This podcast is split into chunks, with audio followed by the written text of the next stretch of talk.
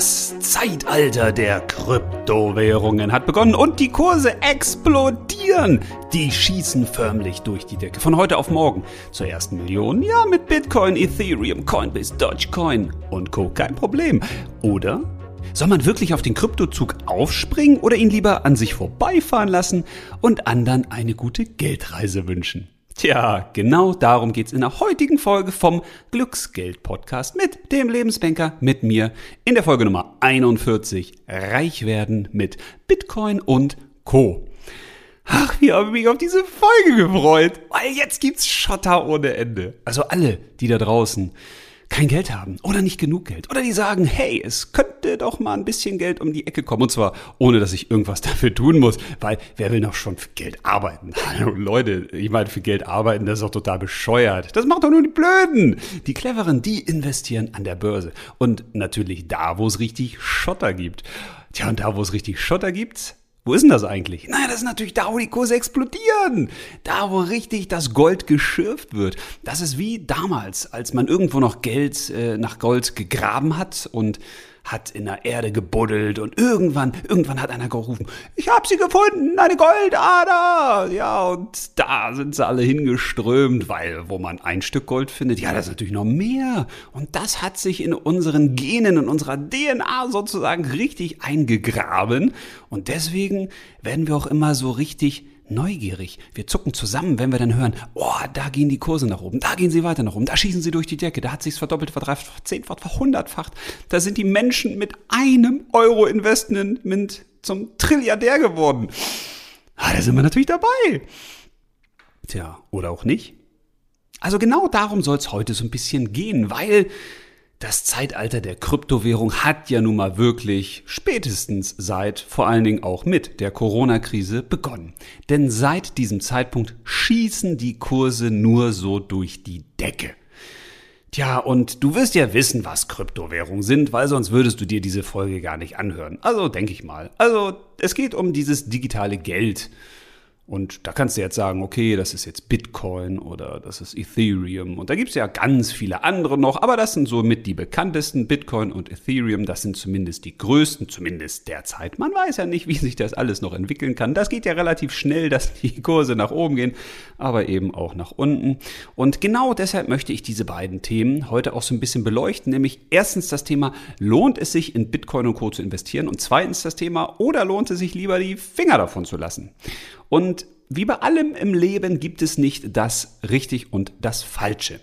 Und natürlich kann es Sinn machen, sich auf den Kryptozug noch mit aufzuschwingen. Weil wenn man sich mal anguckt, wie sich diese Kryptowährung entwickelt haben, ist das wirklich der Wahnsinn. Wenn man mal schaut, ich habe da mal ein bisschen was rausgesucht, der Wert, der Marktwert aller Kryptowährungen, der ist zusammen jetzt sogar mehr wert, als es US-Dollar in Cash gibt. Nämlich über zwei Billionen US-Dollar, also sind fast zwei Billionen Euro. Muss man sich mal vorstellen. Und Kryptowährungen werden ja immer anerkannter, weil jetzt zum Beispiel auch eBay Coins akzeptiert oder auch Tesla, die haben ja auch gesagt, also wir akzeptieren das als Zahlungsmittel und wir investieren auch mal so locker 1,25 Billiarden Euro, nee, Billiarden Dollar, also Milliarden Euro in Bitcoin. Und das ist doch schon mal was. Und das ist natürlich kein Wunder. Je mehr Leute, je mehr große Unternehmen oder auch Promi-Influencer natürlich auf diesen Zug ausspringen, desto mehr gehen die Kurse natürlich auch durch die Decke. Also da wird sich auch unser Freund Vitalik Buterin, Entschuldigung, den Namen spreche ich wahrscheinlich falsch aus, weil es ist ein russisch-kanadischer Programmierer, der 27 und der ist einer der reichsten Kryptomilliardäre der Welt. Wenn nicht sogar der reichste Kryptomilliardär zumindest. Mit seinen 27 Jahren ist er nämlich der Erfinder dieser Kryptowährung Ethereum und die hat den Wertzuwachs innerhalb eines Jahres um unglaubliche 1400 Prozent einfach mal erhöht. Das ist doch irre, oder? Und der hält von diesen Coins, wie er sie da nennt, 333.500 und die sind über 1,13 Milliarden Dollar wert. Das ist ja irre, oder? Und wenn man sich mal dieses Ethereum anguckt, also diese zweitwichtigste Kryptowährung der Welt, dann ist die fast dreimal so viel wert wie Volkswagen. Ja, also hallo Leute, da muss man doch sagen, das kannst du nicht mehr verdrängen. Da musst du eigentlich dabei sein. Weil wenn etwas dreimal so wert ist, so viel wert ist wie Volkswagen, ich meine, das ist ein Autohersteller, das ist ein riesiger Autohersteller. Also dann kann man das mehr beiseite schieben, oder? Da muss man sich das mal genauer anschauen. Und es ist ja auch wirklich so, wenn man sich mal die Kursentwicklung anguckt, dann sind die wirklich sagenhaft. Also alleine bei Ethereum habe ich mir auch mal rausgesucht. Die hatten am 3. Januar 2020 einen Wert von knapp 120 Euro und im Mai jetzt bei 3000 Euro. Also, das ist so Wahnsinn, oder? Oder Bitcoin, 3. Januar 2020, da lagen die auch schon bei 6.600 Euro, also so um den Dreh. Ne? Und im Mai, beziehungsweise zwischen Mai und April, da schwankt das jetzt so zwischen 40 und 50.000. Ist doch Wahnsinn. Also wer da noch nicht sagt, da bin ich dabei, der hat ja nicht mehr alle Latten am Zaun. Das ist auch völlig logisch, dass man da einsteigen muss. Überlegt euch mal, was das für Investments sind. Also da brauchst du nicht mehr zur Bank oder zur Sparkasse gehen und sagen, Mensch, ich habe hier 10.000 Euro, was sollte ich denn damit machen? Haben Sie vielleicht 0,1 Prozent irgendwo für mich? Das ist doch lächerlich. Also da muss man doch rein. Und wenn man sich das mal anguckt, es gibt ja auch noch andere Kryptowährungen, zum Beispiel diese wahnsinnig tolle Kryptowährung Dogecoin oder Dogecoin. Also man weiß nicht so genau, wie man sie ausspricht spricht, jedenfalls weiß ich es nicht. Das ist auch eine total angesagte Digitalwährung. Allerdings ist das Merkwürdige, dass die als Internetwitz gestartet ist. ja, da haben nämlich zwei Programmierer, Billy Marcus und Jackson Palmer, 2013 sich gedacht, Mensch, dieser ganze Markt der Kryptowährung, die haben ja wohl alle nicht mehr Latten am Zaun. Wir erfinden doch auch mal eine Kryptowährung. Und zwar so als Gag. Und die nennen wir einfach Dogecoin. Also ohne das so zu schreiben, aber in Anlehnung an den Begriff Hund und auch ja an die Anlehnung an wir machen einfach aus nix nix. Tja, und das, was die 2013 entwickelt haben, das kann man heute irgendwie so nicht mehr richtig glauben, weil das hat mittlerweile einen Umlaufwert von mehr als zwei Milliarden Dollar. Also wenn du im Jahr 2021 jetzt innerhalb von einem Monat, und zwar im richtigen Monat natürlich, mal 100 Euro auf Dogecoin oder Dogecoin gesetzt hättest, dann hättest du daraus knapp 1100 Euro gemacht. Oder aus 10.000 Euro 110.000 Euro. Weil die haben eine Wertsteigerung gehabt von 1000 Prozent. Leute, 1000 Prozent. Also da sagt doch jeder Berater einer Sparkasse oder einer Volksbank, boah, da sind wir ein bisschen weit entfernt mit den Anlagen, die wir hier so haben.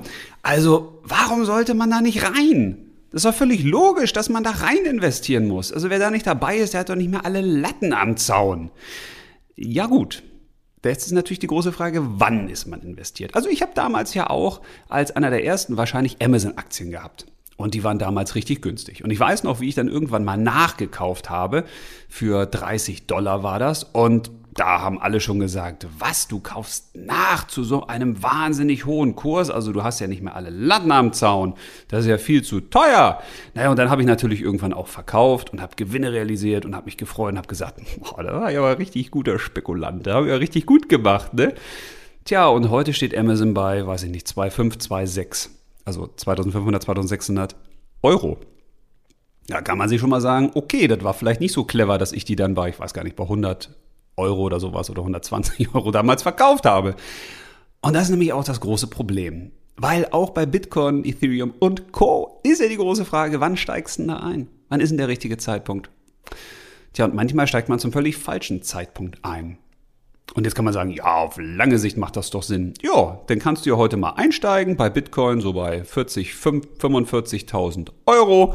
Und auf lange Sicht, alleine wenn das denn nur 20.000 Euro irgendwann wert ist, dann ist das schon mal eine Halbierung des Geldes. Das ist irgendwie nicht so clever, oder? Weil das, was die meisten immer denken, die sagen, ja, auf lange Sicht, auf lange Sicht, da lohnt sich das an diesen Investmentbörsen immer. Da müssen die Kurse ja nach oben gehen. Das wird uns ja auch immer wieder so verkauft, dass man sagt, ja, das ist doch völlig klar. Du musst Aktien lange halten und Kryptowährungen, die fangen ja jetzt erst an. Die große Zeit kommt ja erst. Ja, wer von euch auch mal damals am neuen Markt investiert war und so Werte kennt wie EMTV zum Beispiel. Also da gab es ja einige Werte, die richtig abgingen in der Anfangszeit und irgendwann waren sie dann gar nicht mehr da oder gar nichts mehr wert. Jetzt könnte man natürlich sagen, ja, das ist ja bei Bitcoin nicht so. Ja, auch da gab es natürlich schon Kursabstürze von 14 und mehr Prozent oder bei Ethereum auch bei, von mehr als 20 Prozent. Und das hatte jetzt alleine in diesem Monat damit zu tun, dass ein gewisser Elon Musk gesagt hat, na, also wir machen das mal ein bisschen anders mit Bitcoin, weil wir haben ja gesagt, wir wollen das als Zahlungsmittel akzeptieren, aber da müssen wir irgendwie von abrücken, weil also dieses Kryptozeug, das verursacht ja ein relativ hohen Energieverbrauch, weil das ist ja eine digitale Währung. Und ich will jetzt gar nicht auf die Blockchain-Technologie eingehen, die hundertprozentig extrem vieles in unseren Gesellschaften und in unserem Wirtschaftsleben revolutionieren wird. Gar keine Frage. Die Frage ist ja bloß, ist das Thema Bitcoin, Ethereum und was da alles noch so dran heran und herumlurcht, dann wirklich ein Investment wert? Weil nicht alles, was so in der Welt nach vorne getrieben wird, nicht alles, was unsere Welt verändern wird, müssen wir ja finanziell betrachten. Wir können die Sachen ja beobachten, aber wir müssen ja nicht in alles immer gleich investieren. Weil das ist nämlich ein großes Problem. Wir denken dann immer, ja, da ist ein Trend und mit dem kann man Geld verdienen und da buttern wir jetzt mal die Kohle rein. Ja, das kann man natürlich machen. Muss man aber auch nicht. Und für mich gibt es mehrere Gründe, warum ich eben nicht in Bitcoin, Ethereum oder anderes investiere. Oder auch in Coinbase, das ist ja zum Beispiel auch die Kryptobörse, ne, die ja auch an die Börse gegangen ist. Also lustig, dass eine Börse an die Börse geht und wo auch viele sagen, Mensch, das ist die Zukunft, weil natürlich werden da auch Kryptowährungen gehandelt und da die Kryptowährungen jetzt erst so richtig anfangen, macht das ja Sinn, auch da zu investieren. Und ja, kann man alles machen. Und hundertprozentig wird es da draußen Leute geben, die damit richtig viel Geld verdienen, wenn sie eben zum richtigen Zeitpunkt kaufen und vor allen Dingen, das ist ja das Wichtigste an der Börse, zum richtigen Zeitpunkt verkaufen. Weil das hat ja schon Warren Buffett gesagt, eine Legende der Börse und einer der schwerreichsten Männer der Welt. Also ich habe schon ganz häufig zum höchsten Zeitpunkt gekauft und zum tiefsten verkauft. Aber eigentlich möchte man das ja andersrum haben. Und das ist eben das große Problem. Alles, was in den Medien und in den Nachrichten und in den Szenen nach oben gepeitscht wird, ja, da ist man vielleicht manchmal schon zu spät. Das ist die große Frage, ob man denn da noch einsteigen sollte. Aber natürlich wird es im Bereich Bitcoin, Ethereum und was es da alles immer noch geben wird im Bereich der Kryptowährung ganz viel Luft nach oben geben. Natürlich. Wir erleben da eine neue Epoche. Falls du so ein bisschen auch die spirituelle Seite dir schon mal angeguckt hast. Ich weiß, das klingt hier ganz merkwürdig, spirituelle Seite. Wieso, was hat denn das jetzt hiermit zu tun? Ja, aber wir sind jetzt halt von der Erdepoche in die Luftepoche gegangen. Das heißt, wir kommen jetzt in ein neues Zeitalter. Und das ist das Zeitalter der Vergeistlichung. Das ist das Zeitalter der Vernetzung. Auch der Digitalisierung. Und da kommen natürlich auch Kryptowährungen vor, ist doch logisch. Und da werden die auch mit Sicherheit noch weiter durch die Decke gehen. Bloß keiner weiß, wo stehen die denn in zwei Jahren, in drei Jahren, in vier Jahren oder in fünf Jahren. Das weiß natürlich niemand, weil wir da keine Erfahrung haben. Aber das kann gut sein, dass die richtig durch die Decke gehen und dass du mit 10.000 Euro dann in zehn Jahren Milliardär bist. Oder Trilliardär. Oder Trilliardärin. Oder vielleicht eben auch dann wieder ein armer Schlucker oder eine arme Schluckerin. Das weiß halt keiner. Aber wenn du Lust hast, das auszuprobieren, ja, dann probier das doch einfach aus. Und übrigens, das Lustige, was mir gerade einfällt, es gibt ja viele Leute, die sagen, diese spirituelle Welt und dass es mehr gibt als den Menschen und das Universum und das Göttliche in uns, das ist totaler Quatsch. Das kann ich alles nicht sehen. Kann ich nicht sehen, kannst nicht anpacken, ist nicht real, ist kein Stück Stock oder ist kein Stück Gold oder ist kein echter Wert. Also ich glaube nur das, was ich wirklich sehen kann. Ja, also an all die Leute geht jetzt mal ein Gruß raus ich meine, was sind denn Kryptowährungen, bitteschön? Kryptowährungen könnt ihr auch nicht sehen, weil Kryptowährungen sind nichts. Richtig, das ist nichts. Genau wie Geld ja auch nichts ist. Also Bargeld natürlich, das Baumwolle kannst du anfassen oder so ein bisschen Kupfer da in den Münzen. Aber das Fiat-Geld, das Giralgeld, also das Geld, was so auf den Konten rumlungert, das wird ja auch nur hergestellt durch Buchungssätze, also durch einen Knopfdruck, also auch wieder durch nichts. Und von daher finde ich das immer lustig. Also Leute, die nicht an was Göttliches glauben, was Universelles, die Dinge, die man eben nicht sehen kann, die glauben dann aber an Kryptowährungen, die man ja auch nicht sehen kann und die auch nichts sind. Aber das nur mal nebenbei. Erzählen wollte ich ja eigentlich primär, wie sehe ich das denn und warum investiere ich nicht in Bitcoin? Also, nochmal kurz gesagt, natürlich darfst du auch zocken, wenn du dazu Bock hast. Es gibt auch Leute, die machen Fußballwetten, Handballwetten, Pferdewetten, äh, Hahnkampfwetten, was weiß ich für Wetten, die Leute da draußen machen. Da gibt es Leute, die haben da Lust drauf. Ja, dann mach das, wenn du das machen möchtest. Aber mach's bitte mit Geld, was du auch einfach so aus dem Fenster werfen oder verbrennen könntest. Also Geld, was du wirklich nicht brauchst. Wirklich nicht. Also nicht Geld, was jetzt äh, nicht deins ist. Also du kannst natürlich jetzt auch sagen, ey, ich habe noch 5000 Euro auf dem Dispo frei, da nehme ich doch mal. Nee, das ist ja auch Geld, was du wieder zurückzahlst. Also Geld, was du irgendwo rumliegen hast, wo du sagst, okay, da könnte ich mir jetzt äh, was Schönes von kaufen, da könnte ich jetzt mit essen gehen oder was weiß ich, das den Kindern schenken oder spenden an bedürftige Organisationen. Nee, das kannst du natürlich auch in Bitcoin ballern. Ja, völlig in Ordnung, wenn du es möchtest. Ich habe das früher auch gemacht in meinen jungen, wilden Jahren. Da habe ich auch auf alles gewettet, was nicht bei drei auf den Bäumen waren.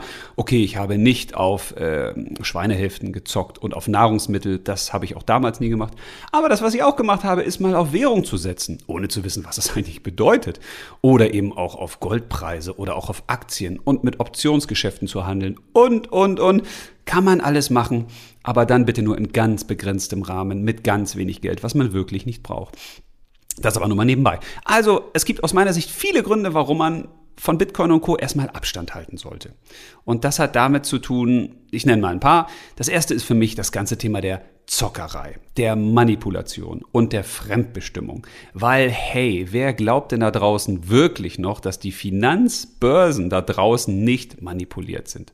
Also, entschuldige mal. Also, wer das noch glaubt, der glaubt doch noch an den Weihnachtsmann. Obwohl es gibt mehr gute Gründe, an den Weihnachtsmann zu glauben, als die ja, Aufrichtigkeit der Finanzbörsen. Weil natürlich weiß man, dass da gehatcht wird. Da wird gehebelt, da werden Leerverkäufe gemacht, da wird mit Sachen gehandelt, die es gar nicht gibt. Also das ist, dazu müsste man eigentlich nochmal eine eigene Podcast-Folge machen. Das ist ja schon der Wahnsinn, dass man mit Sachen handelt, die gar nicht da sind.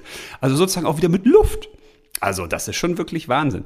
Und das hast du auch gesehen bei GameStop zum Beispiel. Das ging ja auch stark durch die Presse. Da haben ja als allererstes Mal, zumindest im großen Stil, sich Anleger verbündet und haben gesagt, Moment, das, was die Hedgefonds da können, das können wir auch. Also wir zocken einfach mal gegen die Hedgefonds.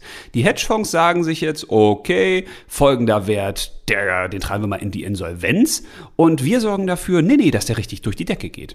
Und damit haben natürlich die Privatanlegerinnen und Anleger die Hedgefonds geärgert, weil auf einmal haben ja die Hedgefonds darauf gesetzt, dass zum Beispiel GameStop pleite geht. Das heißt, die haben davon profitiert, wenn die Kurse immer weiter sinken und wenn das äh, Unternehmen irgendwann wirklich alle Viere von sich streckt. Und die Anlegerinnen und Anleger haben die Preise nach oben getrieben, immer weiter, immer höher. Das heißt, da mussten Hedgefonds dann wieder Aktien nachkaufen, die sie leer verkauft haben und und und sehr, sehr kompliziert. Aber die haben jedenfalls dafür gesorgt, dass die Hedgefonds richtig Kohle verloren haben. Und jetzt kann man sich fragen, sag mal, ist das denn in Ordnung? Nee, natürlich auch nicht. Das ist überhaupt nicht in Ordnung. Das ist sogar strafrechtlich relevant, wenn man dazu eben organisiert aufruft. Aber genau das passiert eben. Und das passiert auf Seite der Hedgefonds, das passiert aber auch auf Seite von Privatanlegerinnen und Privatanlegern. Und das weiß man ja schon, dass Hedgefonds sich äh, verabreden und sagen, okay, welchen Staat ziehen wir jetzt mal runter? Wir wetten mal gegen den Euro, wir wetten gegen den Dollar. Wir wetten aufs Gold. Wir treiben das Gold hoch, wir treiben das Gold runter. Wir machen das gleiche mit Silber und so weiter und so fort. All das weiß man. Und in so einem Markt will ich mich doch nicht bewegen, wo ich überhaupt nicht weiß, was da wie wann passiert. Also das ist so, wie wenn du an der Bushaltestelle stehst und sagst, okay, ich verlasse mich darauf, dass da ein Bus kommt und ich zahle 5 Euro für die Fahrt der andere weiß aber nicht, ob der Bus kommt, wann der Bus kommt, was es denn da in dem Bus so für Beschränkungen gibt. Kommst du da überhaupt rein? Musst du da vielleicht nochmal 20 Euro mehr zahlen? Wo fährt der Bus dich denn eigentlich hin? Was passiert mit dir da in dem Bus? Also das ist wirklich so ein Highway to Hell, was da häufig an den Finanzmärkten passiert. Und das kann natürlich auch mit Kryptowährung passieren und passiert ja jetzt schon dass es da ganz viele Menschen gibt, die dann eben sagen, oh, da treibe ich die Kurse mal hoch und mal runter. Und mal ganz im Ernst, das wissen wir auch schon von den Hedgefondsmanagern, die profitieren immer am meisten von fallenden Kursen. Weil in der Regel ist es viel leichter, einen Kurs runterzuprügeln, als ihn hochzujatzen. Und es ist vor allen Dingen viel leichter, von fallenden Kursen zu profitieren, weil das eben auch die Regel ist. Die Kurse geben eben häufiger nach, als dass sie dann eben hochgehen. Zumindest, wenn du dir mal die großen Ausschläge anguckst, dann haben wir ganz häufig viel, viel stärkere Bewegung nach unten als nach oben. Zumindest in sehr, sehr kurzer Zeit. Und genau darauf warten natürlich auch Hedgefonds und sowas stellen Hedgefonds dann natürlich her. Das ist alles kein Geheimnis, das wissen wir. Aber was anderes, was mich eben auch stört, das habe ich bei dem Anbieter Trade Republic verfolgt. Und zwar konnte man da eben auch diese besagte Aktie GameStop kaufen bzw. verkaufen. Und das sorgte irgendwann dafür, dass die Betreiber dieses Portals Trade Republic gesagt haben, boah, das gibt hier so viel Nachfrage und so viel Angebot und so viel Transaktion, die durchgeführt werden wollen, das kann unser System nicht mehr leisten. Wir müssen dieses System stoppen. Das heißt, technische Probleme haben dafür geführt, dass es viele Nutzer gibt, die jetzt sagen, ey, ich habe hier Kohle verloren, äh, ich wollte ja, ich habe jetzt was, zum Beispiel, ich wollte eine Aktie kaufen, dann habe ich sie wieder storniert. Oder ich habe eine Aktie verkauft und das wurde nicht angenommen zu dem entsprechenden Zeitpunkt. Das heißt, da gibt es jetzt Klagen gegen einen Anbieter, weil der gesagt hat, ey, das sind technische Probleme, da habe ich jetzt keine Chance mehr darauf zu reagieren, ich musste das System runterfahren. Ja, wie sieht das denn dann aus? Wenn Kryptowährungen immer weiter potenziert werden, wenn die immer weiter gehandelt werden. Das weiß doch kein Mensch, was da passiert. Alleine, wenn man sich mal überlegt, wie sieht das eigentlich aus, wenn Kryptowährungen hergestellt werden? Das erfordert unglaubliche Rechenleistung. Da werden ganze Felder, ganze Fußballfelder von Rechenzentren werden da gebaut, um diese digitalen Leistungen zu erbringen. Weil wenn du dich mal mit Blockchain alleine beschäftigst, das ist extrem komplex. Das ist relativ simpel, das System, und auch genial. Aber das herzustellen, das alles zu speichern, weil jede Transaktion ja mit jeder Transaktion verbunden ist, ist extrem serverlastig. Und alleine, wenn man jetzt sagt, okay, wir wollen den Energieverbrauch der Welt eher drosseln als erhöhen, dann sind Kryptowährungen natürlich der genau falsche Weg weil wir dadurch immer mehr Strom brauchen. Wir müssen dadurch immer mehr Energie herstellen. Und das hat ja auch Elon Musk erkannt, weil er dann irgendwann gesagt hat, hm, also das verbraucht ja so viel Energie, nee, wir gehen doch lieber davon weg, dass wir eben die Kryptowährung bei Tesla nicht als Kaufmittel akzeptieren wollen. Und das sorgt dann wieder für Kursstürze. Also auch da merkst du schon, das hängt natürlich alles miteinander zusammen. Und das große Problem beim Bitcoin und bei allen anderen Kryptowährungen ist für mich allerdings, dass es überhaupt keinen Wert hat. Das ist wie eben das Geld, was es ja heute auch gibt. Das beruht sich ja auch, beruft sich ja auch nur und beruht auch nur auf Vertrauen, auf dem Wert, den wir ihm, ihm geben. Also wenn du mir jetzt 100 Euro gibst, dann würde ich zu dir sagen, na, gib mir doch lieber einen Zettel, wo du draufschreibst, dass du mir 10 Stunden hilfst, wenn ich mal deine Hilfe brauche. Das wäre für mich mehr wert. Weil, wie sieht das denn aus mit dem Euro in ein paar Jahren? Was sind denn 100 Euro wirklich wert? Was ist denn, wenn die Inflation weiter nach oben geht? Oder, oder, oder. Und bei den Kryptowährungen ist es eben so, die haben überhaupt keinen inneren Wert, weil die sind ja nichts. Das ist eine Rechenleistung. Die haben sogar einen negativen inneren Wert, weil sie eben Geld kosten, damit sie erst produziert werden, weil sie brauchen eben Server und Strom und Energiekosten. Und das ist ein Riesenproblem. Das heißt, in etwas zu investieren, was nur einen Wert hat, dem ihm andere beimessen, das haben wir natürlich beim jetzigen Geld auch, aber Kryptowährung ist es ja noch extremer. Zumal das ja auch keine staatlichen Währungen sind. Das darf man eben auch nicht vergessen. Von daher ist die Zukunft auch unsicher. Wir wissen nicht, was da wie wann reguliert wird, was wie wo verboten wird. Weil es kann natürlich einem Finanzsystem nicht gefallen, wenn zukünftig die meisten Zahlungen über Bitcoin oder über Ethereum, also über privat initiierte Kryptowährungen durchgeführt werden. Wobei man das bei Bitcoin ja auch gar nicht weiß, weil das hat ja so ein merkwürdiger Mensch, kannst ja mal googeln, sehr, sehr interessant, hat ja ein merkwürdiger Mensch erfunden, äh, den es gar nicht gibt. Also ein Pseudonym. Also man weiß bis heute nicht, wer den Bitcoin erfunden hat. Und das macht mich irgendwie auch immer schon skeptisch, weil warum sagt man das nicht einfach? Also wir wissen nicht, ob es zukünftig reguliert wird, ob es verboten wird, was damit noch passiert. Und für mich hat es auch wirklich einen ethischen Hintergrund, warum ich in sowas nicht investiere, weil ich habe ja schon ein Problem mit der heutigen Geldschöpfung, dass man Geld einfach aus dem Nichts schöpft. Und das ist ja sozusagen eine Geldschöpfung 2.0. Auch da wird ja etwas aus dem Nichts geschöpft. Das heißt, man kreiert einfach eine neue Währung, die aber auch gar keine Logik hat. Die ersetzt dann quasi das alte Zahlungsmittel, aber hat keinen eigenen Mehrwert. Wobei man sagen könnte, ja, der Mehrwert ist natürlich, dass es alles anonym ist und man weiß ja nicht, wer da wie bezahlt. Ja, klar. Aber wie wird sich das in Zukunft entwickeln? Setzt sich das durch? Setzt sich das nicht durch? Das sind für mich ganz, ganz viele Fragen, auch eine Frage der Sinnhaftigkeit. Was macht das eigentlich für einen Sinn?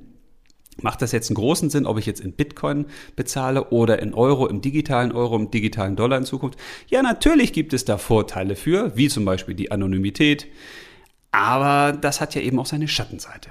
Weil, das wissen wir eben heute auch schon, dass natürlich auch kriminelle Geschäfte mit Kryptowährung durchgeführt werden.